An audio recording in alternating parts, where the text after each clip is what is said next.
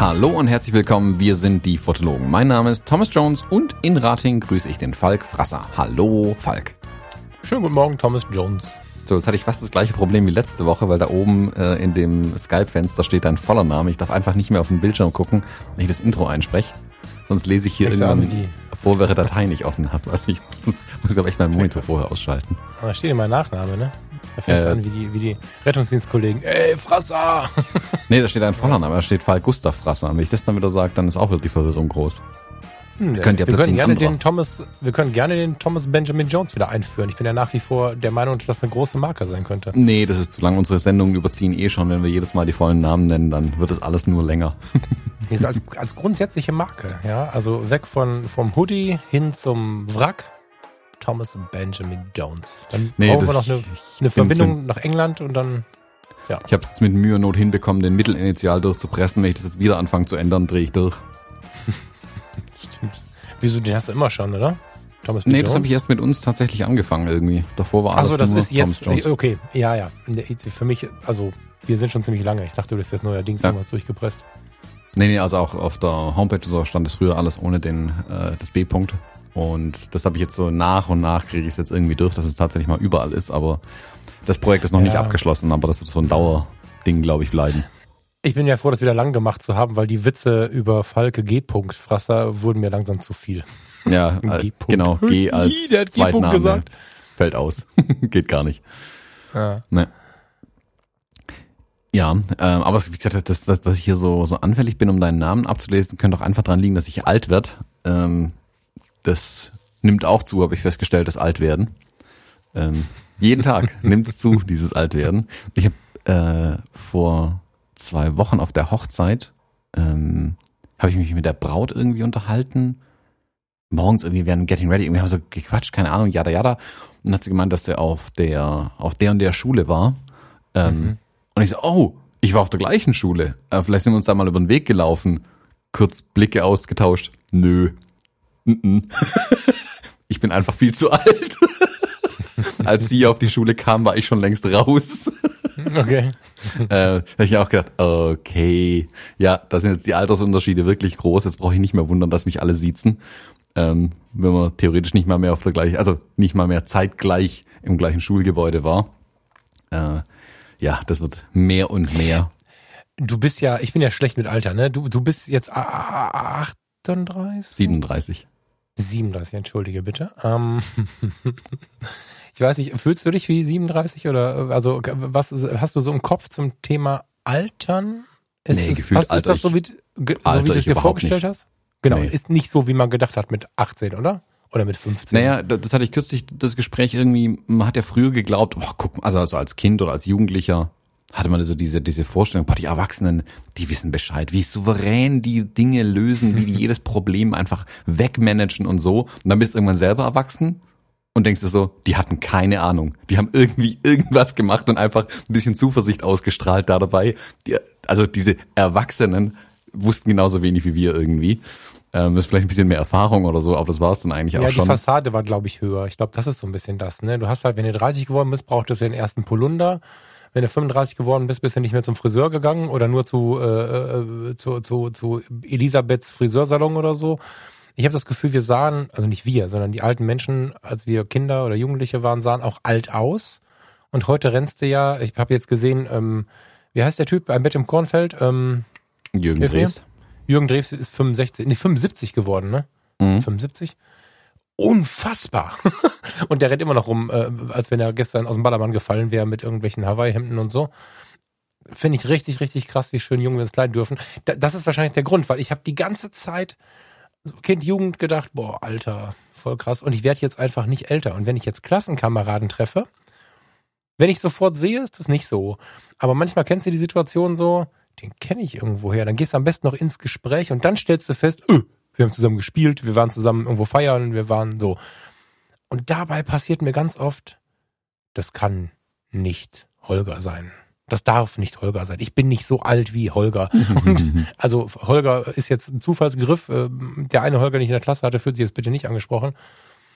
Aber Gleichaltrige fühlen sich für mich ganz oft sehr, sehr alt an, wenn sie dann da so mit ihrem Polunder stehen und Glaub mir, das geht denen aber auch so. Ich glaube, du kommst denen auch alt vor. Das ist nur das, das Selbstbild, das ein bisschen Ja, anderes ist. ja, Ähm, voll. Also Ja, das ist ein sehr, sehr subjektiver Blick, glaube ich, den man da auf die Welt hat.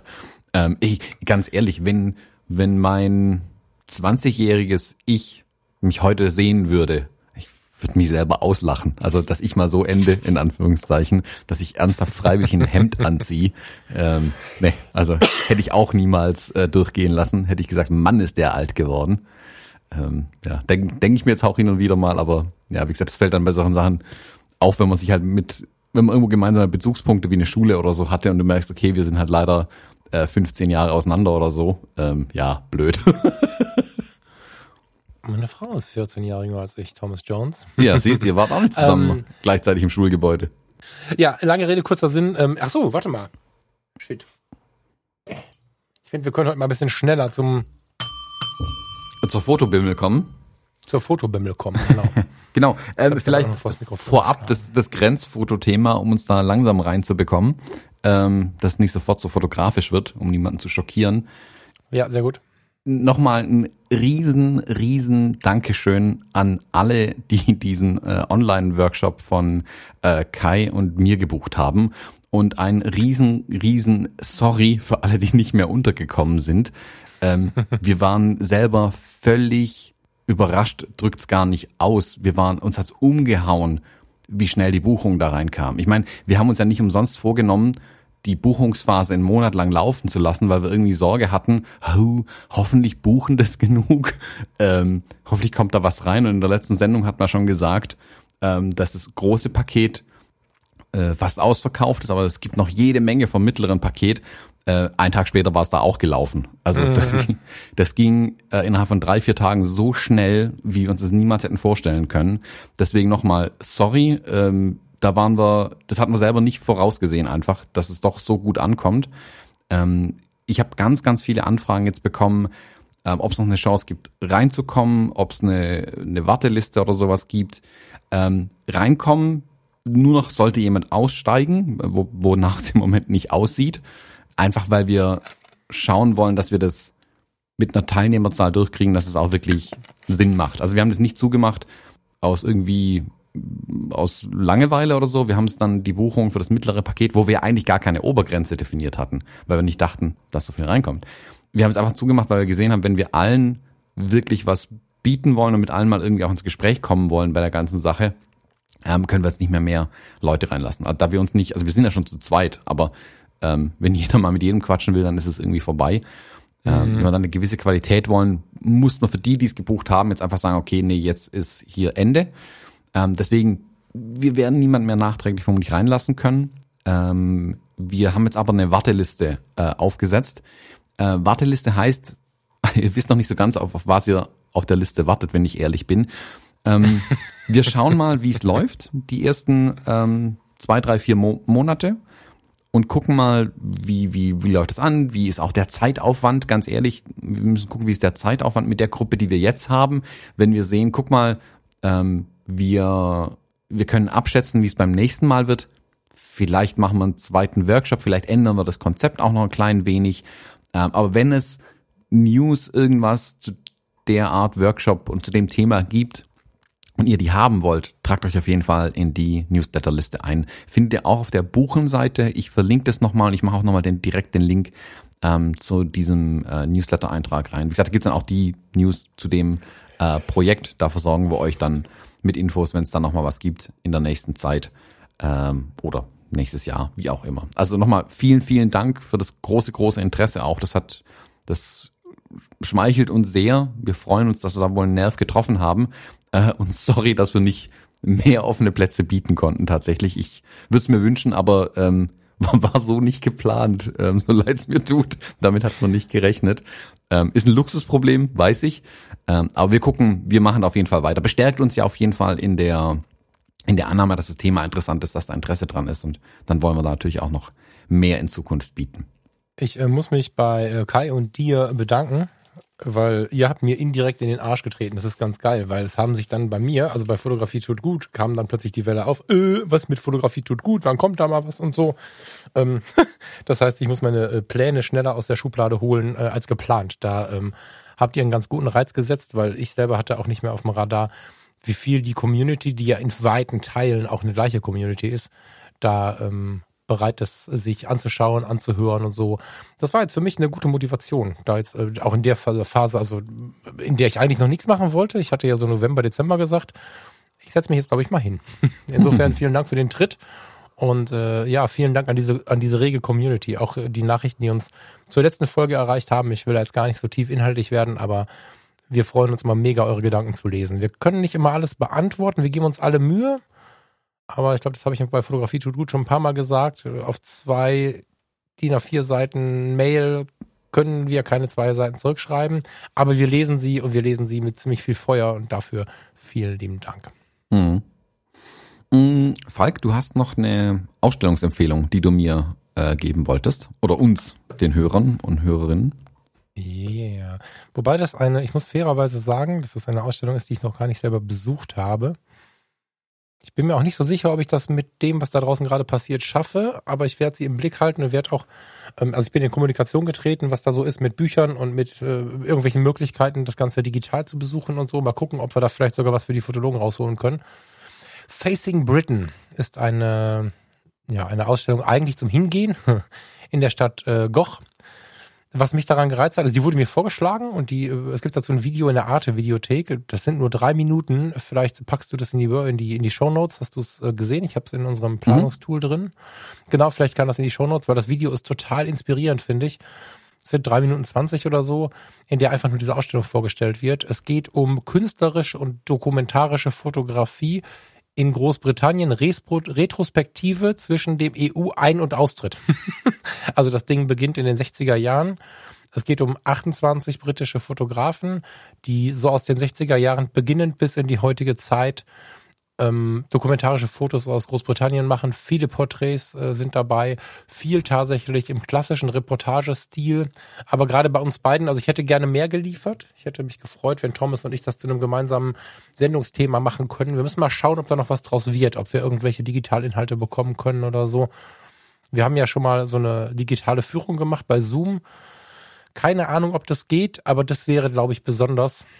Mal gucken, weil sie ähm, in, an verschiedenen Stellen betonen, dass die Mischung der dokumentarischen und der künstlerisch angehauchten Fotografie so interessant ist. Und ich finde, da, das passt ja sehr zu diesem Podcast, dieses Hin und Her zwischen der derben Emotionen, ähm, vielleicht auch mal dem künstlerischen Ausrasten und dann der guten Dokumentation. Schaut euch mal das Video an, das liegt in den Show Notes bei fotologen.de, vielleicht auch über eure App, je nachdem, womit ihr gerade guckt. Ähm, es lohnt sich meiner Meinung nach sehr. Ich habe keine tiefen Inhalte, aber ich bin von dem, was ich gesehen habe, so begeistert, dass ich da noch mal ein bisschen genauer hinschauen werde. Vielleicht sogar hinfahren werde, muss ich mal schauen, ob sie offen lassen, wie es funktioniert, Maske hin und her, mal gucken. Aber hast du mal reingeguckt oder ich habe es dir gerade erst erzählt, ne? Du hast noch nichts gesehen. Hm, davon, ich habe gerade so parallel ein bisschen drüber geschaut ähm, mhm. und wo ich David Hearn und Martin Parr gelesen habe, war ich eigentlich sofort dabei. Ja, es ist keine Hinterhof, also es ist keine, keine Dorfausstellung. Da ist, ähm, da sind schon auch Leute dabei, die, die wissen, was sie tun. Ja, mhm. ja also finde ich super, super spannend tatsächlich. Ähm, ich habe keine Ahnung, äh, wie ich da hinkommen sollte, bin ich ehrlich. Ich werde den, aber, hä? Ist, ist nicht weit.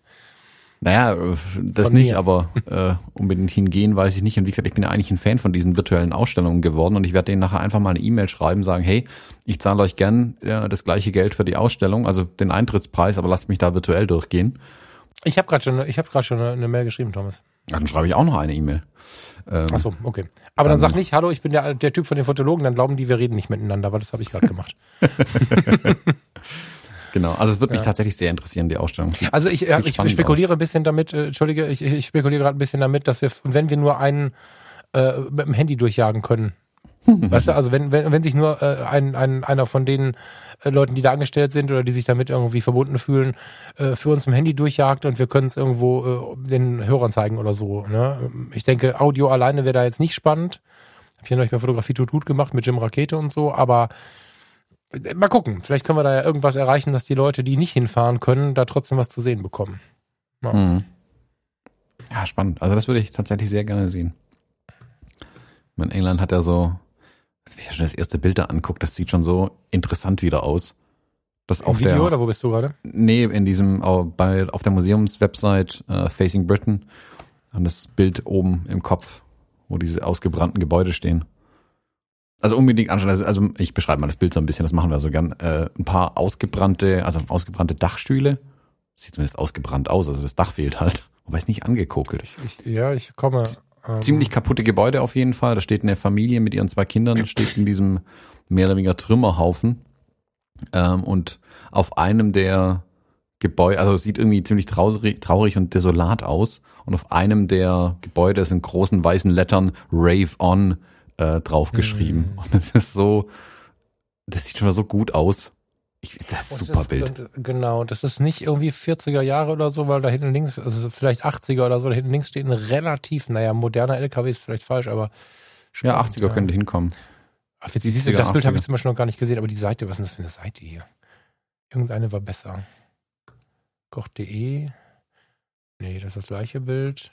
Also ihr merkt, äh, ich war ein bisschen enttäuscht, als ich drauf geklickt habe, ähm, dass es, ja, dass es nicht so schön aufbereitet ist bis jetzt im Netz. Mhm.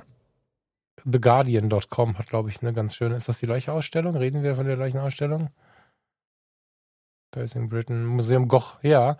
The Guardian, ich weiß nicht, wie der dir angezeigt wird. Da siehst du sehr viele Fotos. Vielleicht können wir da über eins reden. Warte.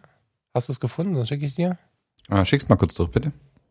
Ja, also wer sich, also nicht nur Fotografie, sondern auch so für Gesellschaftsthemen interessiert und so, die müssen wahrscheinlich gar nicht rein britisch sein oder äh, angucken. Auf jeden Fall. Wir, wir, wir, wir forschen da mal nach. Vielleicht können wir da irgendwas erreichen. Hm. Hattest du nicht auch noch irgendeine Ausstellung am Start? Du hast ja irgendwie gesagt, du wolltest mir auch irgendwas. Äh, ja, ich hatte es mir zwar aufgeschrieben, aber ich habe dann festgestellt, dass ich es selber verpasst hatte. Ähm, es gab kürzlich eine. Ach, die ist vorbei. Äh, die ist vorbei, ja, leider. Es war nur eine Ach, Tagesausstellung. Also das verstehe ich auch nicht so ganz. Das war mit so kurzer Vorlaufzeit ähm, gemacht, dass es eigentlich jeder verpasst haben müsste. Ähm, jetzt habe ich natürlich den Fotografen hier nicht mal greifbar, das tut mir sehr leid. Ähm, es gab eine Ausstellung in Stuttgart im Stadtpalais mh, mm, zu diesem schwarzen Donnerstag vor zehn Jahren, wo dieser Stuttgart 21 Protest, äh, Protest, diese friedliche Demonstration von ein paar Schulklassen und Rentnern ähm, mit äh, ja, Polizeigewalt niedergeschlagen wurde. Anders kann man nicht sagen tatsächlich.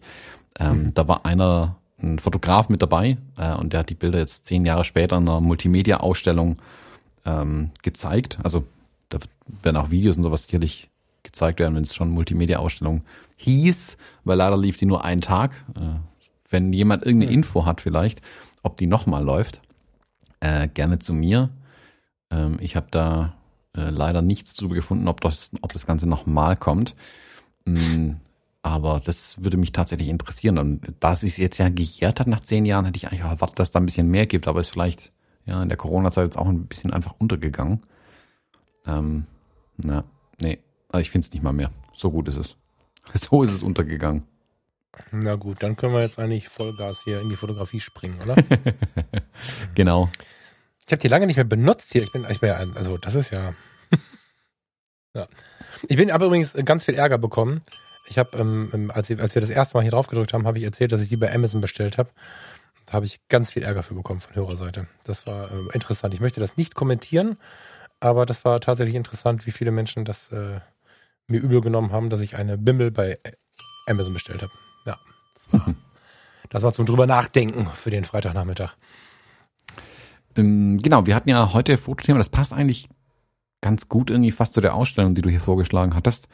Ähm, die Alltagsfotografie äh, uns vorhin eher spontan eigentlich ausgesucht. Ja, das kam im Gespräch, ne? Wir haben schon zwei Stunden gequatscht heute Morgen. Ja. Ähm, jedes Foto ist wichtig, war, glaube ich, so ein, so ein Ding. Der Kernsatz. Uns, der Kernsatz. Wir haben uns darüber unterhalten, dass ähm, einem, in dem Fall jetzt konkret mir letzte Woche, aber uns allen, die als Hörer wahrscheinlich auch, regelmäßig Menschen begegnen, die uns ein Bild zeigen, die mir ein Bild zeigen und sagen, hey, guck mal hier, ähm, das habe ich da und da, aber das ist nur ein Schnappschuss. Oder die ein Foto voll geil finden, was sie gemacht haben, und dann sagen, das war nur mit dem iPhone gemacht.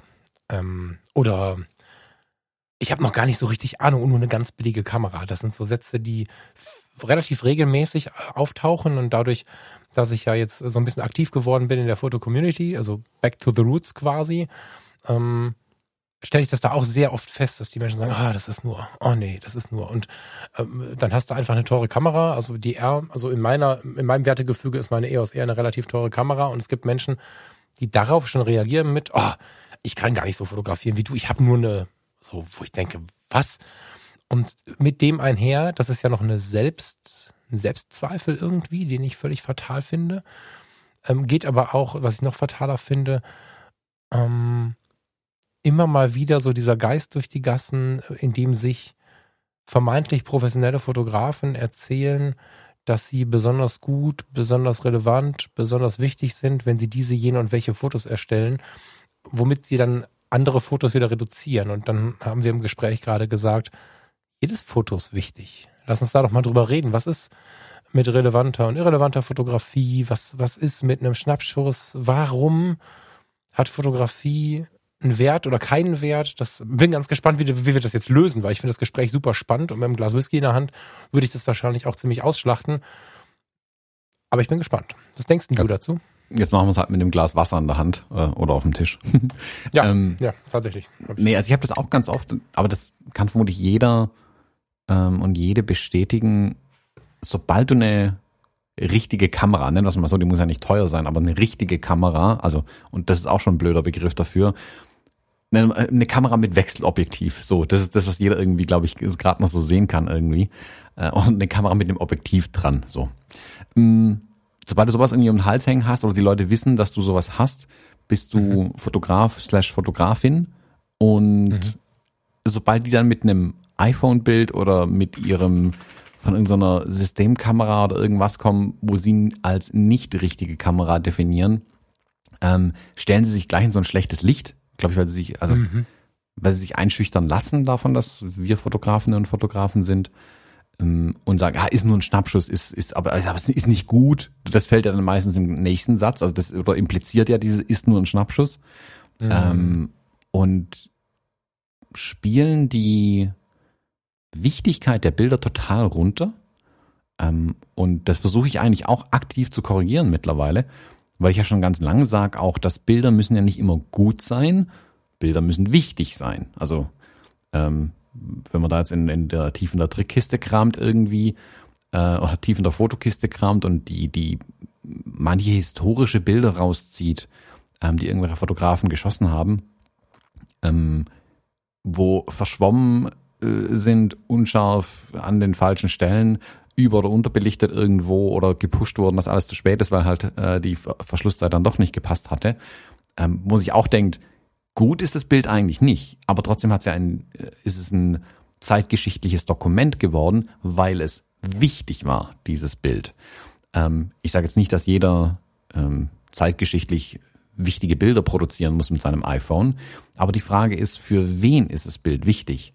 Und wenn, wenn mir jemand ein Bild zeigt und sagt, guck mal hier, keine Ahnung, äh, war ich mit meinen Kindern grillen und es hat total Spaß gemacht. Wir haben irgendwie hier Äste geschnitzt, Wurst drauf, übers Feuer gehalten. Aber war es ist halt leider nur ein Schnappschuss von dem Tag. Äh, ist doch geil, das Bild. Also, wenn es für dich die Erinnerung wieder herholt an den Tag und es ein schöner Tag war, dann ist es ein super wichtiges Bild für dich, für deine Kinder dann sehr wahrscheinlich auch. Also behalt das Bild um Gottes Willen. Ähm, es ist für deine Kinder auch wichtig. Es muss ja nicht alle Preise abräumen. Aber das ist ja das Schöne an der Fotografie, ähm, dass die Bilder ähm, für unterschiedliche Leute auch wichtig sein können einfach. Und da finde ich es tatsächlich schade, dass die Leute die Bilder so schlecht reden in meiner Gegenwart. Oder mhm. das wird für die meisten, du hast ja gerade auch erzählt, ich glaube, das kennt jeder, dass die Leute dann ihre eigenen Bilder schlecht reden. Und da würde ich niemals sagen, ja, ist ein mieses Bild. Guck mal, ist ja voll scheiße fotografiert. nee, das, A, ist es nicht, was will ich darüber urteilen? Das sind, also der oder diejenige hat ja vielleicht gar nicht den Anspruch, Fotograf oder Fotografin zu sein ähm, und hat auch vor allem nicht meine fachliche Kritik dazu gefordert, sondern mir einfach ein, ein Bild gezeigt, zu dem sie eine emotionale Verbindung haben. Und dann ist es ein super Bild gleich. Also das Bild ist dann, ja, wie gesagt, technisch vielleicht nicht gut, aber wen interessiert das, ähm, wenn es emotional für jemanden wichtig ist? Naja, und hm, jetzt hast du ganz viel drin gehabt, total gut. Also vorweg dieses, das muss ich jetzt, das muss ich alles behalten. Also dieses Bild gut oder nicht gut ist ja nochmal so eine Frage, ne, weil wir da einfach auch zeitgenössische Bewertungskriterien einbauen, die wir uns eigentlich ein bisschen mehr schenken könnten. Das Experiment vor ein paar Jahren mal gemacht. Da haben wir ähm, auf einem großen deutschen Fotoarchiv ähm, haben wir Bilder hochgeladen als oh, ich habe den Namen vergessen. Der Name war schon so geil. Wir haben die Silben einfach ein bisschen verdreht, haben aber Bilder von, von also verbotenerweise Bilder von Cartier-Bresson hochgeladen und geschrieben, dass wir Karte, ich weiß nicht mehr, wir haben uns einen ganz tollen Namen gegeben und haben uns vorgestellt als äh, Fotograf, der sich jetzt mal ein bisschen umguckt und mal seine Bilder zeigen möchte. Und haben dieses berühmte Fahrrad, was am Treppenabgang ähm, vorbeifährt, dieser Fahrradfahrer in Schwarz-Weiß, weiß nicht, ob du das Bild kennst, der Geschäftsmann, der mit der Nase an der Mauer klemmt oder mit der Stirn besser gesagt, der Typ, der über eine Pfütze springt. So diese Kracher von Cartier-Bresson haben wir hochgeladen und ja, alte Leica, ja, kein Photoshop und Lightroom, automatische Ebenen gerade ziehen, Kaka, sondern analoge Fotos, wie sie waren. Und da ist der Horizont schief. Da ist die Schärfe mal auf der Nase, wo sie ins Auge gehört und so weiter und so fort. Und die Leute haben sich darüber herabgelassen, was schlecht. Und die haben es gleich gemerkt. Die hatten auf der einen Seite gar nicht genug fotografisches Wissen, um Bilder von Cartier-Bresson zu erkennen. Auf der anderen Seite aber dann Cartier-Bresson, der Carter Bresson hieß oder sowas, ähm, erklärt, wie er besser fotografieren könnte. Und das war sowas, wo ich, wo ich das erste Mal, das ist viele Jahre her, das war glaube ich 2002 oder 2003, gedacht habe, boah, ihr findet euch alle ganz schön geil, ihr lieben Fotografen. Und habe seitdem auch eine relativ kritische, einen relativ kritischen Blick auf Menschen, die sich selber zu geil finden. Ne? Auf der einen Seite beschäftige ich mich gerade ein bisschen mit dem Thema Stolz. Stolz gegen Überheblichkeit, so. Und ähm, sehe aber eben diese Überheblichkeit auch oft. Ne? Und, und sehe, dass ähm, viele Fotografen, man soll ja nicht über andere reden, das machen sie dann oft auch nicht, weil das nicht so cool ankommt aber dann überheben sie sich selbst. Ne? Also sie sagen nicht, das Fotograf, das Foto von Thomas Jones ist Kacke oder von Falk Frasser oder von Steffen Böttcher oder von wem auch immer. Das machen sie nicht. Sie sagen aber, wie relevant ihre Fotos sein sollen. Sie erzählen vorher eine halbe Stunde, dass sie alle gar nicht wichtig sind, aber im direkten Gespräch überhöhen sie sich dann doch gegenseitig und davon möchte ich ein bisschen ablenken, weil ich glaube sogar noch ein bisschen radikaler als du, üblicherweise ja. Ähm, ich glaube, dass sogar jedes Foto wichtig ist und dass vielleicht sogar jedes Foto gut ist, aber das ist jetzt eine gewagte These. Aber wenn du, also jedes Foto ist ja Zeitgeschichte. Jedes Foto ist ja das Abbild eines Momentes in einer Welt, in einer Zeit, die du natürlich nicht zurückholen kannst. Stand heute, Stand heute der Wissenschaft. Wenn ich also auslöse und fotografiere äh, hier aus dem Fenster und habe die linke Ecke vom Haus gegenüber noch und der Rest ist Himmel, dann ist das der Moment, der nicht wiederkehrt. Natürlich wird mit diesem Foto vermutlich niemand was anfangen können. Und das ist auch das Ende meiner radikalen Aussage. Aber davor sind ganz viele Fotos, die auch auf unseren Festplatten vielleicht schlummern, die, wenn sie noch da sind, eine, ich benutze das Wort jetzt bewusst, Relevanz bekommen können und die ja einen Zeitpunkt, also wir alle, guck mal, wir haben jetzt viele Hochzeitsfotografen, die uns hier zuhören. Ich hatte das schon zweimal. Ich glaube, du hast mir auch schon davon erzählt, dass sich ein Paar meldete, um Gottes Willen, der Opa ist gestorben, hast du Bilder von dem gemacht. Kannst du dich, hast du sowas mal gehabt? Ja, ne? Genau, das war bei mir, das war eine Hochzeit, ähm, wo das Paar mich irgendwie eine Woche oder zwei später angerufen hatte. Ähm, mhm. Völlig verzweifelt, ob ich da irgendwie ein porträtartiges Bild von ihm irgendwie hätte. Mhm. Achso, ja, das ist ein bisschen spezieller dann noch, ne? Weil wahrscheinlich mit Blick auf, auf Grabfoto oder so, ne? Oder mit Trauerfeier oder so. Ähm, überhaupt halt die Anfrage, die werden viele Fotografen kennen. Hast du äh, von der und der Veranstaltung noch ähm, ein Foto? So, ich hatte das auch hin und wieder mal. Und dann guckst du, weil du hast denjenigen halt nicht im Porträt gehabt und hast ein, zwei Fotos, die sie schon haben, aber weil sie gefragt haben, guckst du den Lightroom-Katalog nochmal durch, wenn du denn einen Katalog davon noch hast. Und dann sind Fotos, die gestern noch nicht relevant waren, plötzlich sehr relevant. So und ähm, aus den verschiedensten Gründen möchte ich halt echt ein Plädoyer dafür halten, dass jede Fotografie wichtig ist und auch jeder Fotograf wichtig ist. Und Fotograf ist für mich jeder, der eine Kamera festhält in dem Moment, weil wir ja immer nur zu unseren Zielen kommen. Also erstmal ist die reine Erinnerung schon wichtig genug, wie du es schon gesagt hast. Wenn jemand völlig planlos ein Foto von seiner Freundin macht, die er liebt, dann ist dieses Foto das schönste Foto von seiner Freundin, die es geben kann, weil er hat es gemacht. Aber auch im Sinne des Werdens und des, des Annehmens unserer eigenen Wege und so. Also was steht denn uns Fotografen zu über Fotografen, Hobbyfotografen wen auch immer, der gerade anfängt zu lästern oder doofe Sprüche zu machen, ne? Weil wir haben auch alle so angefangen. Ich weiß nicht, ob du mal in die ganz alten Fotos geguckt hast, aber ich habe schon ganz viele Schämbilder dabei, so. Ja, das mache ich bis heute ganz viele Bilder, für, für die ich mich schämen sollte. Ne? Ach so, ja, du weißt du was, der Satz ist noch viel geiler. Weil du ja dann noch mehr dabei bist, ähm, weißt du, also du hast gerade Selbstironie, du bist, du bist damit äh, halt nicht überhöhend und du sagst damit ja auch, wie wichtig die Fotos sind, irrelevant äh, oder völlig uninteressant, wie sie dann gestaltet sind. Ja, also ja, also ein Riesenthema, was wir immer wieder in Social Media auch sehen, finde ich. Genau, also ich habe ja auch ganz viele Bilder, wo ich einfach nur wo Schnappschüsse sind. Also ob die jetzt besser oder schlechter sind als von Leuten, die foto nicht fotografieren können oder fotografieren können, ist mir in dem Moment auch wurscht. Manchmal halte ich auch Dinge einfach nur fest, weil ich sie festhalten will, ähm, als mhm. kleines ähm, Zeitdokument. Und ich muss mir jetzt tatsächlich so ein bisschen überlegen, wie ich zum Beispiel ähm, Bilder, die ich mit dem Telefon schieße, halt da wieder ein bisschen besser integriert bekomme, ähm, dass die nicht irgendwann flöten gehen. Ähm, mhm. Dass ich, weil auch da sind hin und wieder kleine Schnappschüsse dabei, wenn man irgendwo unterwegs ist, schießt mal doch auch mal ein Bild mit dem Telefon. Was ich ja eigentlich versucht zu vermeiden, indem ich immer eine Kamera dabei habe, aber manchmal ist ja die einfach eben dann doch in der Tasche oder im Rucksack oder so und man hält dann kurz im Telefon drauf. Da muss ich eher gucken, dass ich die nicht verliere mit der Zeit. Aber die sind jetzt nicht schlechter, weil sie mit dem Telefon gemacht sind. Die sind auch nicht besser, wenn ich sie mit meiner Kamera mache. Das ist erst auch erstmal egal. Also es gibt genug Beweise, dass Leute mit ähm, einem Smartphone hervorragende Bilder schießen, die nicht nur technisch sehr, sehr gut sind, ähm, in manchen Fällen dann sogar noch wichtig sind. Ähm, das hat da eigentlich auch nicht so den Belang. Und wie gesagt, ich habe, es gibt genug Bilder, wo ich mir denke, hinterher, wow, hätte ich es gerade gehalten, aus richtige Ding fokussiert oder die Belichtung richtig eingestellt, hätte ich zumindest einen von den drei Parametern getroffen, wäre es vielleicht auch ein, ein technisch gutes Bild geworden.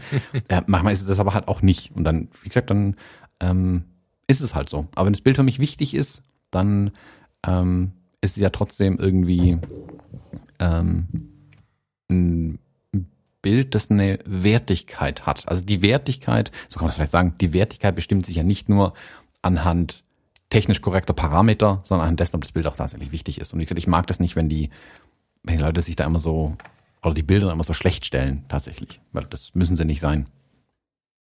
Naja, es ist ja auch so, dass die, ähm, also die, die, es ist ja sogar so, dass du gerade, wenn du ein bisschen ähm, schlotziger, ein bisschen zurückhaltender, wie auch immer, ein bisschen unperfekter fotografierst, triffst du ja witzigerweise gerade einen sehr aktiven äh, Zahn der Zeit. Also witzigerweise finden sich zum Beispiel, also ich habe es ja im anderen Podcast schon mal gesagt, ich habe dich damit heute Morgen auch wieder voll gelabert. Ich bin unvernünftigerweise völlig in Leica verliebt gerade. Es ist völlig fernab jeder Möglichkeit, mich dahin zu äh, bewegen. Aber ähm, ich bin völlig verliebt in, in, in diese Art und Weise, wie die Menschen mit, diesen, mit dieser Kamera arbeiten. Spannenderweise kommen viele von denen, die sich selbst überhöhen, aus dem Lager, muss ich mal so ein bisschen kritisch auch sagen. Das ist irgendwie interessant zu beobachten. Auf der einen Seite haben wir Leute, die ähm, tatsächlich sich selbst damit so ein bisschen anheben. Und auf der anderen Seite wird da aber ein Stil so ein bisschen gerade, ich will nicht sagen vorgegeben, das stimmt auch nicht. Er entwickelt sich weiter, der nicht viel mit Perfektion zu tun hat. Also ich habe jetzt hier gerade zufällig André Josselin gefunden, den kennen wahrscheinlich, kennst du den ja, ne? Mhm. Ähm, der, der, der ist viel auf dem Leica Kamera-Blog unterwegs, hat aber natürlich auch riesige eigene ähm, Social Media Kanäle und, und André Loschauselin fotografiert sehr, sehr viel aus dem Leben. Und da ist jetzt nicht immer alles auf dem Punkt. Da ist nicht immer alles scharf. Da sind Momente dabei. Ich sehe jetzt hier gerade Mallorca Dreaming, wer das einfach mal googeln möchte. Leica Kamerablog André Josselin. Ähm, da sind halt auch Bilder dabei. Da ist einfach mal gar nichts scharf. Und trotzdem sind sie halt richtig geil. Und die sind mit einer Kamera gemacht, die ohne Objektiv 8000 Euro kostet. Und trotzdem erlauben sie sich, da Momente festzuhalten. Ich gucke mal, hier ist auch ein Porträt bei, na, das ist schon ansatzweise scharf, aber da sind halt immer mal wieder auch Bilder dabei. Die sind halt geil, hast du, glaube ich, gerade so gesagt, aber die sind nicht scharf und haben auch sonst viele Parameter, die man vielleicht vor ein paar Jahren noch als Fehler bezeichnen würde. Und das finde ich ist auch ein schönes Learning, dass wir so sehr mit Dingen brechen. Auf der einen Seite ist die Kamera unbezahlbar, der eine überhöht sich damit, der andere kauft eine unbezahlbare Kamera, um jetzt provoziere ich, schlechte Bilder zu machen oder nicht so perfekt zu fokussieren. Und da wird jetzt was Trend, was uns alle total entspannt in unserer ständigen Perfektion des Tages. Was geil, dass wir endlich wieder ein Foto machen können, wo unsere Freundin irgendwie verwischt in der Bewegungsunschärfe lachend die Haare wegschmeißt oder so. Ähm, oder das schöne Urlaubsfoto, was unscharf ist, wieder anerkennen können. Und auf der anderen Seite hätten wir diese Bilder oder haben wir diese Bilder vor fünf Jahren aussortiert, mit denen wir jetzt ähm, richtig Applaus kriegen könnten. Das zeigt ja auch wieder, dass du auch auf der Zeitschiene vielleicht gar nicht bewerten solltest. Also das, das lässt mich quasi wieder auch ein bisschen sammeln. Ich bin Minimalist, ich versuche oder ich versuche Minimalist zu sein, versuche Bilder auch wegzulöschen. Aber wenn ich irgendwas spüre bei dem Foto, auch wenn ich sage, das kannst du keinem zeigen, wenn ich irgendwas spüre, dann bleibt das Foto da und da fühle ich mich gerade sehr bestärkt, weil jetzt gerade wieder was in ist, wo vor fünf oder acht Jahren, zehn Jahren niemand geglaubt hätte, dass wir da wieder hinkommen. Zu diesem daneben fokussierten, emotionalen, ja, Alltagsschrott, äh, mit dem inzwischen manche Menschen, ich verwende jetzt mal das große Wort, berühmt geworden sind. Ihre Mädels, ihre Jungs, ihre Hunde, ihre Eltern mit einer Kamera manuell fokussiert fotografiert haben und damit einen Durchbruch hatten. Voll geil. Ja, wobei man jetzt, also bei André Josselin würde ich jetzt schon sagen, dass der das äh, bewusst macht. Also der könnte, wenn er wollte, vermutlich schon fokussieren. Ähm, ja, ja, klar. Genau. Ähm, wobei, bei, bei, bei, weiß ich halt nicht immer. Ja, doch, der, der macht ja auch scharfe Bilder. Also es ist ja nicht so, dass der einfach zu doof ist, um zu erkennen, äh, wo der Fokus äh, liegen muss. Ja, nein, aber hast du mit der M fotografiert? Ja. Also bei, bei, der M hast du ja schon die Situation, also Mallorca Dreaming, ich weiß nicht, ob du es offen hast, diesen Blog-Eintrag. ähm, da hast du halt einen Moment, da hältst du halt drauf und dann, dann ist halt, da bist du halt trotzdem Meter daneben. So, und ähm, das passiert zwischendurch. Es mag sein, dass dieser Effekt äh, so gefeiert wird. Der ist ja auch nicht auf jedem Bild. Der hat da auch Mädels äh, liegen ähm, auf seinem. Ich habe jetzt gerade hier so Mädel mit, mit, mit irgendeiner Kette im Mund äh, da rumliegen. die, die ist äh, maximal scharf und super gut getroffen. Die liegt da aber auch halt rum. Wenn die vor ihm rumtanzen würde, wäre es vielleicht nicht mehr so. Und ähm, selbst wenn es so ist, dass er so gut im Fokussieren ist inzwischen, dass er das nicht machen würde, hat er aber festgestellt, dass es zwischendurch cool ist. Und das erlaubt halt diese Bilder. Ob er sie nur konstruiert hat oder, oder ob sie wirklich so unscharf waren. Die Freiheit für denjenigen, der, der, der, der nicht Jocelyn heißt, aber auch gerne fotografiert, ist halt trotzdem, liegt trotzdem da drin, weißt du, ich meine? Ja, wobei, also ich sehe es bei ihm schon auch ein, ein, Stück weit einfach eine künstlerische Entscheidung, die Bilder in dem Stil zu machen. Ich meine, er kann ja, er macht ja auch seine, also jemand wählt ja die Bilder auch aus. Und wenn er jetzt einfach sagen würde, okay, ein paar Bilder sind auch tatsächlich scharf, dann nehme ich halt die könnte auch scharfe Bilder zeigen. Und er macht sicherlich auch scharfe Bilder. Ich glaube aber eben Ganz auch, viele, dass er bewusst ja. diese Unschärfe als Effekt auch einsetzt. Und das ist dann natürlich schon nochmal ein bisschen was anderes, als wenn jemand halt aus Versehen nur ein, ein Bild unscharf hat, ähm, was dann mal passiert. Ja, also, ist es so? Also er, er macht, du hast recht. Klar ist das, natürlich ist das äh, Teil des Konzeptes, äh, wobei das weniger wird, sehe ich gerade in seinem, in seinem Profil. Er steht auch für viele. Also ich will auch gar nicht jetzt so sehr auf seiner Person rumreiten, sondern es gibt ganz, ganz viele, die einfach im Moment fotografieren und Sachen zulassen, die wir früher einfach als schlecht befunden hätten. So. Und natürlich ist es sein Style und dennoch gibt es ja, ich habe jetzt kürzlich mit, mit, mit Katharina erst äh, im Shooting sowas bemerkt. Ich hatte da so ein Bild. Ähm, das ist unscharf aber es ist das Geilste. So. Und ähm, diesen Moment zuzulassen, ob das jetzt der, der mit 4,6 Millionen Followern oben ansteht, hat er nicht. War irgendeine Zahl. Äh, 233.000 hat er nur. ähm, ob der das jetzt als, als, ähm, als Show macht und nie wieder ein unscharfes Bild machen müsste oder nicht, ist dabei überhaupt nicht relevant. Wenn du aber aus dem Shooting rauskommst, privat oder auch für einen Kunden, das Bild drin zu lassen, was du halt voll geil findest, obwohl es daneben ist, das ist halt das Learning, was ich daraus habe. Mir ist relativ klar, dass viele das nutzen und wahrscheinlich würden du und ich es genauso nutzen. Ne? So diesen, diesen Style einfach und ähm, ja. Ja, also es, es, es schenkt eine Freiheit. So. Ja, also aber das mache ich aber schon eine Weile. Also wie gesagt, jetzt wo ich mehr und mehr so Reportagen fotografiere oder auch bei den Hochzeiten habe ich das vorher schon immer mal wieder gehabt, wo ich selbst von vor drei, vier Jahren Bilder rausgeschmissen hätte, weil ich dachte, hm, nicht scharf. Bild wäre aber so gut gewesen oder Bild wäre so wichtig gewesen und heute bin ich halt, nö, Bild ist wichtig, rein damit. Mir scheißegal, ob das scharf mhm. ist oder nicht. Ähm, weil ich genau weiß, das entspricht jetzt vielleicht nicht dem, äh, wo ich sage, ah, das hätte hier scharf sein müssen, aber das, das ist dem Brautpaar völlig wurscht. Ähm, ob das jetzt 100% scharf ist oder 95% scharf ist und halt, keine Ahnung, dieses typische, da ist das falsche äh, Auge scharf auf dem Bild. Das ist einfach manchmal egal. Also man darf das, darf das da technisch nicht zu sehr verkopfen auch manchmal zum Teil. Und man kann das aber auch bewusst einsetzen, solche Unschärfen natürlich auch. Das ist dann, ja, da, da kommen wir dann schon wieder in diesen technischen Aspekt rein, da muss man halt ein bisschen wissen, was man tatsächlich tut. Ähm, aber da über seinen eigenen Schatten zu springen, also aus, das ist jetzt ganz bewusst der Hinweis an uns Fotografen und Fotografen, selbst über unseren Schatten zu springen und es zuzulassen, ähm, hilft, glaube ich, auch, ähm, es dann eben bei anderen ein Stück weit zuzulassen. Also dass man nicht immer, sobald einem jemanden, guck mal, ich habe ein Bild von meiner Familie gemacht und wir stehen da ah, und drehen uns so ein bisschen weg noch und so nach dem Motto, oh Gott, halten uns die Hand vor den Mund, weil wir so völlig entsetzt sind, dass der uns ein, ein, ein Bild zeigt, das unscharf ist. Aber was erlaubt der sich mir ein Bild zu zeigen, das Ja, die Brücke ist. ist aber geil. Ja, aber die Brücke ist so geil, weil inzwischen, ich weiß nicht, wie du es erlebst, ich erlebe das aber so, wenn du jetzt Bilder abgibst und dazwischen sind die unscharfen Bilder, eine Zeit lang wurde es dann so angenommen und da beschwert sich keiner, dann haben sie sich gefreut, dass sie diese Erinnerung auch haben. Inzwischen geht es ja auf der Kundenseite fast schon zum paar Applaus hin. Der ist ja cool, dass der so ein Bild mit beizeigt und so. Das wird ja eher, weil, weil diese Bilder, von denen wir jetzt gerade sprachen, ich will nicht immer nur Jocelyn erwähnen, es gibt davon ganz, ganz viele, die so fotografieren, äh, in den sozialen Medien einfach rumgehen und es ist ein neuer Style gerade und inzwischen bist du cool, wenn du sie machst. Also es wird nicht nur anerkannt, sondern inzwischen bist du cool und das ist eine schöne Brücke zu diesen Familienfotos, zu diesem Alltagsfotografieren äh, und so, weil du ähm, jetzt nur noch diese Nasenrümpfer hast um dieses Thema. Hobbyfotografie, ähm, was ich ja hier mal gemacht habe und abgestraft worden bin über, über Leute, die Bahnen fotografieren lästern. Da hat sich bei mir jemand gemeldet, der ein unglaublich tolles Profil hat mit, mit voller Bahnen, also so S-Bahn, Straßenbahn, so. Und ähm, ja, die Unschärfe zuzulassen ist ja nur der erste Schritt, äh, uns nicht äh, zu erheben über das Bild von Tante Erna. Ja, wir können jetzt darüber lachen, wie, wie irgendwer zu Tante Erna gegangen ist, weil sie Kaffee und Kuchen gemacht hat.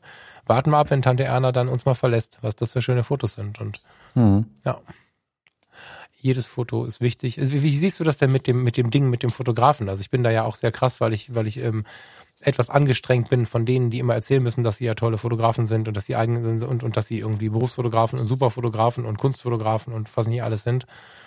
Wenn ich sage, jeder ist Fotograf, der eine Kamera in der Hand hält, bist du da dabei oder, oder beißt dich das? Die Aussage. Ja, also wenn am Ende Fotos rauskommen, äh, ist der oder diejenige Fotograf oder Fotografin. Also, also der Fotograf dieser Bilder vor allen Dingen, ja, ja. Ja, also da, da es gibt immer, es gibt natürlich schon Unterschiede. Es gibt jetzt ähm, den arbeitenden Berufsfotografen, es gibt einen ambitionierten Amateur, der kein Geld damit verdient, aber vielleicht bessere Bilder schießt als besagter Berufsfotograf, äh, man das einfach besser macht, äh, gibt es natürlich mhm. auch. Es gibt welche, die machen es nur hobbymäßig. Ähm, und haben gar nicht den Anspruch, großartig was zu machen. Die haben einfach nur Spaß dran, wollen die Bilder auch gar nicht zeigen. Gibt es auch ganz viele Leute, die nicht mal den Anspruch haben, die Bilder zu zeigen, sondern für sich einfach ähm, das als Hobby entdeckt haben, rauszugehen und Dinge festzuhalten. Ähm, und das sind alles für mich Fotografinnen und Fotografen, klar. Also hm. ich finde die, die Diskussion extrem müßig, ähm, die nicht als Fotografin ähm, dann irgendwie ähm, zu bezeichnen. Äh, ist die Frage, wie die Leute sich selbst sehen. Die müssen sich ja selbst auch nicht als Fotograf oder Fotografin sehen, weil sie, da glaube ich, haben viele selbst so ein bisschen ein, ähm, wie sagst du immer, ein Pfeil im Kopf, dass sie dann halt automatisch mhm. denken, oh, ich genüge aber nicht dem Anspruch, ähm, Fotograf zu sein. Weiß nicht, also ich habe da, ich, ich finde die Bezeichnung ob das jetzt, also ich, ich würde es niemals, sag mal so, ich finde es so müßig, dass ich gar niemals die Frage schon stellen mag, weil die Antwort mir noch viel weniger Spaß macht darauf, wenn ich ehrlich bin. Ähm, weil da, allein mit dem Begriff baust du nämlich schon wieder so eine Mauer und eine Hürde auf bei der ganzen Sache. Ja, genau. Ähm, dass es eigentlich schon Quatsch ist irgendwie. Deswegen, also ich, mein Ansatz ist einfach, die Leute fotografieren zu lassen. Ähm, und dann können sie, dann haben sie zumindest die Chance auch, diese wichtigen Bilder ähm, zu generieren, das klingt schräg, ähm, auf die sie sich dann, auf die sie dann auch stolz sein können. Aber wie gesagt, wenn man von vornherein schon mit Ansprüchen da wieder rangeht und, und Hürden aufbaut und so weiter, das macht irgendwie, das macht mehr kaputt, als dass es tatsächlich hilft den Leuten irgendwie. Ähm, was wir jetzt so ein bisschen bis jetzt weggelassen haben, ist ja ähm, diese, also was ich schon so angerissen hatte mit, ich muss mir was überlegen, wie ich die Bilder mal zusammenbekomme. Ich habe kürzlich die Frage von einem Hörer bekommen, ähm, Bezug nehmend auf irgendeine Episode, die ist schon ja, ein Vierteljahr, vier Monate oder so her, wo ich berichtet habe, dass ich ja während dieser Lockdown-Zeit damals, also wo wir wirklich daheim saßen, ähm, ganz viel mit meiner Instax fotografiert habe. Mhm. Ob ich denn daraus irgendwas machen würde. Ähm, also kurze Antwort, nö. So, also nichts, wenn nichts Öffentliches auf jeden Fall. Also habe ich zumindest nicht vor. Ähm, hab bei mir aber den Gedanken. Warte, warte, Witz, warte, warte, Witz, Witz, Achtung, Witz, das Leben und Sterben des Thomas B. Jones kannst du. Genau. ähm, die. Was dann nicht abfällig gemeint, bevor jemand sich angegriffen fühlt. Ja, ja, also Lieber Ben. die, genau. Lieber Ben. Lieber Ben. ähm, also A, wie gesagt, sind es nicht Bilder, die ich für die Öffentlichkeit unbedingt hätte. Ähm, also eben aus dem privaten Umfeld ist so, Punkt. Ähm, gleichzeitig fand ich aber die Idee total interessant, dann andersrum zu sagen, nee, aber für mich selbst könnte ich ja daraus eigentlich was machen. Also ich beschwöre das ja immer wieder, dass ich sage, hey, macht mehr Bücher, macht mehr Bücher, macht mehr Bücher. Und jetzt habe ich mich eben selbst dabei ertappt zu sagen, ja stimmt, habe ich irgendwie ganz viel fotografiert, jetzt sollte ich vielleicht mal was draus machen für mich oder für uns. Ähm, einfach damit man die Bilder selber mal wieder anschauen kann und ich nicht in irgendeinem Schrank kramen muss, sondern im Regal steht ein Buch, da steht drauf, ähm, das Leben und Sterben des Benjamin Jones.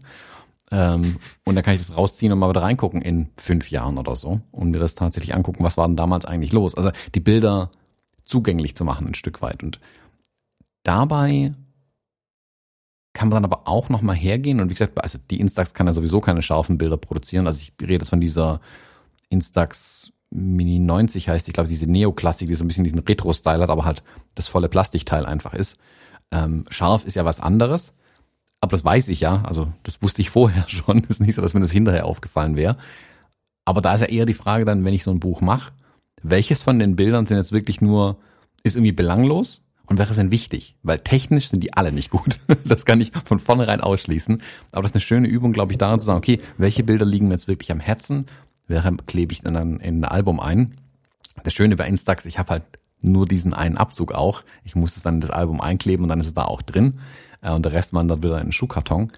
Ähm, und gerade das letzte halbe Jahr, wo unser aller Leben ja sehr anders war, sagen wir so, also war sicherlich nicht so wie 2019 zur gleichen Zeit, mm, würde ich, will ich sagen, schnappt euch mal die Bilder, die ihr gemacht habt, mit dem Telefon, mit der Kamera, wie auch immer, was da irgendwo auf Festplatten schlummert oder in der Cloud oder in dem Schuhkarton, wenn ihr mit der Instax oder analog fotografiert habt, ähm, und versucht mal was daraus zusammenzustellen. Ähm, das, also die, die, dieser Spruch mit den, die Bilder sollen wichtig sein und wenn sie nur für euch wichtig sind, ist zwar cool, aber sammelt sie auch wirklich irgendwo, wo man sie dann sich anschauen kann, wo ihr selbst sie euch nochmal anschauen könnt, weil dann ähm, werden sie auch wichtiger nochmal mit der Zeit. Also manche Bilder, das merkst du ja selbst, manche Bilder sind anfangs nicht wichtig und werden dann wichtig. Das Bild von besagtem Opa, der dann verstorben ist, war erstmal nicht so wichtig ähm, bei 120 Leuten, die da rumrannten. Zwei Wochen mhm. später war es das wichtigste Bild ähm, genau. dieses Tages. Und deswegen, das weiß man auch manchmal nicht. Und da, wie gesagt, dieses, das muss auch reifen ein bisschen. Und wie gesagt, klebt es mal ein Buch ein, in so ein Album, ähm, macht da ein bisschen was draus aus solchen Bildern. Ich weiß aus eigener Erfahrung, dass das mit dem Fotobuch des Jahres immer ziemlich schwierig ist. Also da muss man so ein bisschen auf seinen auf, seinen, auf seine To-Do-Listen gucken, wie viel Platz im Kalender noch ist, um das zu gestalten, weil das sehr, sehr lange dauert. Ich kenne nicht wenige Menschen, die tatsächlich jedes Jahr ein Buch machen von ihren Bildern, die sie so gemacht haben, inklusive der Handyfotos und so. Ist ein heißer Tipp, wenn man die Zeit findet. Ne? Also wenn du jetzt irgendwie 9 to 5 angestellt bist und hast tatsächlich geschafft, und das feiere ich, dass du äh, abends regelmäßig wirklich viel Zeit hast oder zumindest Zeit hast und dich dann mal einfach eine Stunde auf zwei rausnehmen könntest an vier, fünf Abenden, um dann so ein, so ein Buch zu gestalten, dann ist es mega geil. Aber gerade die Gestressten, gerade die, die äh, strugglen mit, mit Corona, mit unserer Zeit, vielleicht auch einfach nur mit Ansprüchen und Karriere, gerade die, für die wäre das ja wertvoll. Wenn die es aber nicht schaffen, gibt es ganz coole Tools. Also das kann man mal googeln. Es gibt auch ganz geile Apps, wo man einfach seine Bilder äh, durchscrollen kann und dann einfach mal kurz antippen kann und dann fällt am Ende ein Fotobuch raus, was eine Woche später im, im Briefkasten ist. Ähm, was aber dann fast noch charmanter ist, muss ich sagen, als ein schlecht gestaltetes, automatisch konfiguriertes Fotobuch ist, einfach mal alle raussuchen, wegsortieren und einfach mal auf 10 mal 15 drucken und in ein Fotoalbum kleben, wie das äh, bei dem einen oder anderen aus der Kindheit bekannt ist. Das geht eigentlich immer, weil das so eine, das ist einfacher, als es online zu gestalten, tatsächlich. Die ballerst, wenn du sie einmal ausgesucht hast, hast du die größte Arbeit gemacht, den Rest machst du abends in Entspannung mit deinem Partner, mit deiner Partnerin. Ja, das ist tatsächlich sehr, sehr wichtig. Das halte ich für extrem inspirierend und was dabei auch spannend sein kann, mal wieder die eigenen Familienalben in die Hand zu nehmen.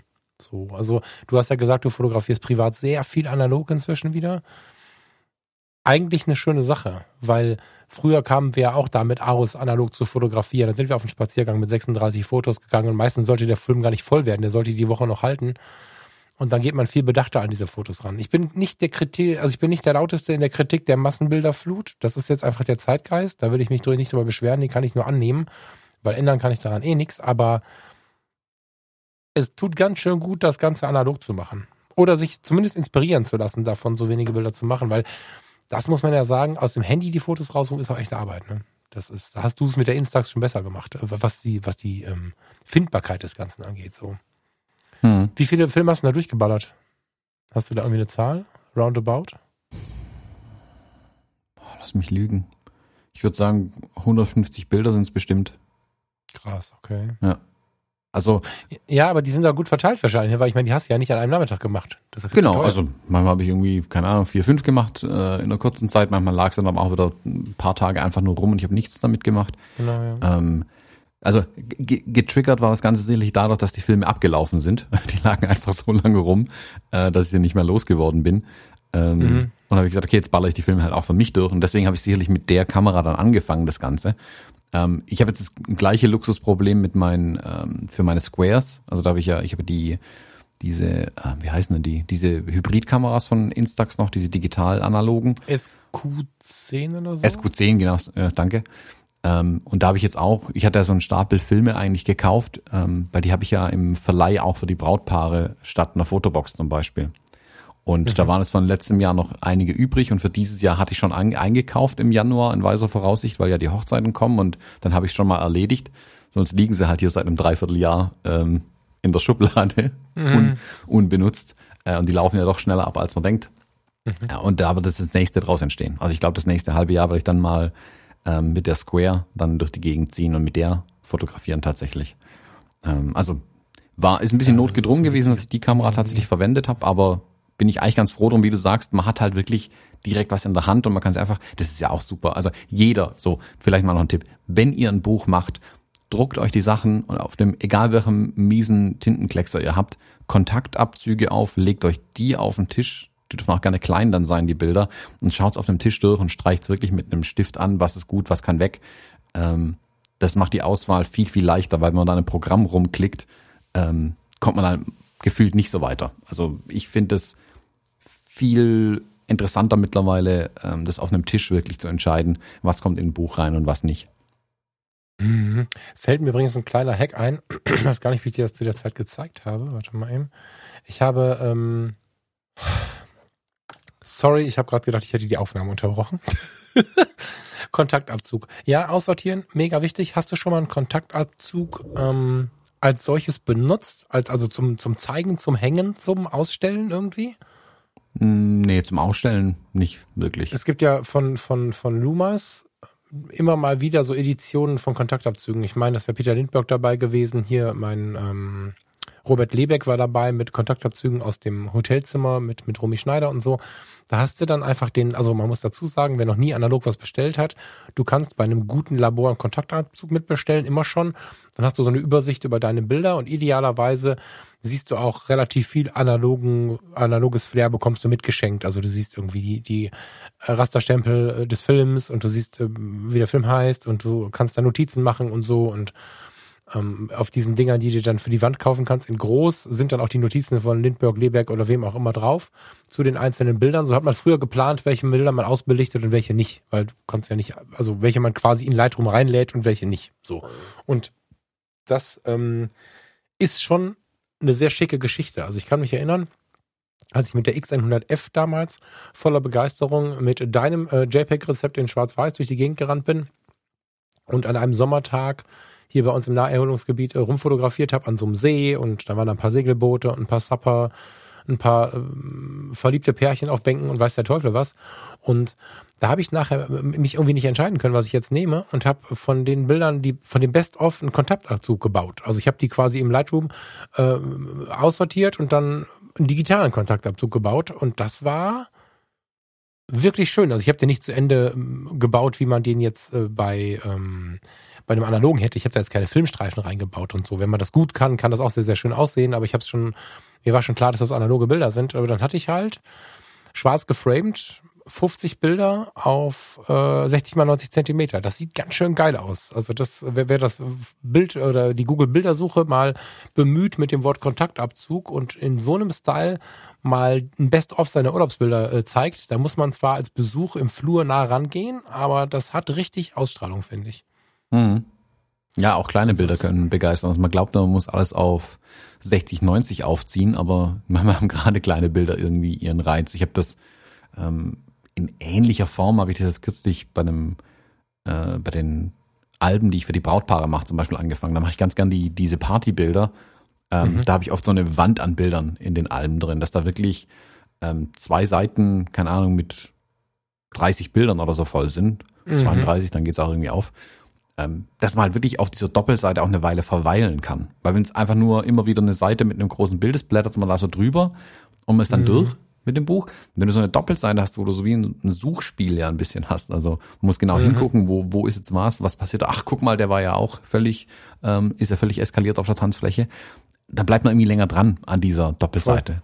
Und da finde ich dann, also das muss nicht, Bilder müssen nicht immer groß sein. Und wie gesagt, diese Kontaktabzüge haben ja durchaus ihren Reiz. Und es gibt ja auch ähm, Bücher von den in Anführungszeichen berühmten Fotografen und Fotografen, wo oftmals die Kontaktabzüge nochmal gezeigt werden. Da finde ich wiederum interessanter tatsächlich die Herangehensweise ein bisschen rauszulesen. Das geht ja bei analog sehr gut, weil du ja, wenn du so einen Kontaktabzug von einem Film hast und du siehst dann, zwei Bilder sind rot eingekringelt, das sind die ausgewählten, kannst du aber davor und nach dem Bild sehen, wie der Fotograf oder die Fotografin da drum gearbeitet hat. Also erstmal, mhm. keine Ahnung, Model hier hingestellt, ah nee, ist, ist Mist, gefällt mir doch nicht. Dann nochmal Bild gemacht, war nicht so, dann Ausdruck nicht gut, aber dann hat er sich irgendwie, ja, äh, ach, das ist es, super. Und danach nochmal zwei, drei versucht, aber alles vom Papierkorb. Also da mag ich den Prozess dahinter zu sehen bei diesen Kontaktabzügen, ähm, mhm. um auch ein bisschen draus zu lernen tatsächlich. Ähm, um auch zu sehen, ah, guck mal, ich, ich fand das eigentlich schon gut, das Bild. Interessant, warum sie das andere gewählt haben. Äh, ja, also Kontaktabzüge super interessant und wie gesagt, Bilder mal klein irgendwo zeigen. Ähm, ist bei der Instax ja zum Beispiel nicht anders. Das ist ja auch die, also wer sie nicht kennt, diese Instax Minis, die Bilder sind so groß wie Visitenkarten. Die haben exakt das gleiche Format wie eine Scheckkarte. Ähm, das ist ja völlig lächerlich eigentlich. Also wenn man es jetzt mit dem, keine Ahnung, mir gegenüber hängt hier so ein 60-90 Bild aus New York, ähm, ist ja schon eine andere Liga so. Aber mhm. auch das heißt nicht, dass das Bild schlechter sein muss. Also anders. Es ist halt anders und das muss man sich irgendwie selbst halt erlauben auch. Ja, diese Brüche sind halt, sind halt geil. Also ich meine, äh, Steffen ist ja damals mit der Instax-Tour, war das Vietnam? Ich glaube schon, ne? Hat dann nur die Instax dabei gehabt und das kann, wenn man es richtig einsetzt, einen richtigen Reiz haben. Ich bin nach wie vor sehr, sehr traurig, dass äh, bei einem kleinen Umzugsunfall ist ein, ein Bilderrahmen abhandengekommen. Ähm, ein kleines Missverständnis, der ist entsorgt worden. ähm, ich habe mit der Rolei Quad eine Zeit lang abgelaufene Diapositive fotografiert. Ne? Also 6x6. Die ist ja, die macht ja ein quadratisches Bild, das ist Mittelformat. Das heißt, du bist in einer Größe, dass du, wenn du, wenn du das in die Hand nimmst zum Bild, durchaus 6x6 Zentimeter siehst, dass da drauf ist, wenn du jetzt nicht ein Gruppenfoto von 50 Menschen machst, natürlich. Und ich bin äh, nicht wenige Sommer mit der Rolei Quad am Meer gewesen, habe mal eine einzelne Möwe fotografiert, mal einen einzelnen Kaffeebecher, aber auch mal einfach das Meer an sich und so. Und ähm, diese, ja, diese kleinen Bildchen, die du einfach nur gegen das Licht halten musstest, die hatten so eine unglaubliche Ausstrahlung. Also du hast quasi den entwickelten Film, der dann direkt ein positiv, hast du, schon, hast du so einen Positivfilm schon mal in der Hand gehabt? Mhm. Das ist ja, das ist ja, das, ich finde das, ähm, der hat eine ganz besondere Faszination. Auch ein Kleinbild. Nur bei, bei, bei 120 ist es halt ein bisschen größer und, und du kannst noch ein bisschen mehr sehen.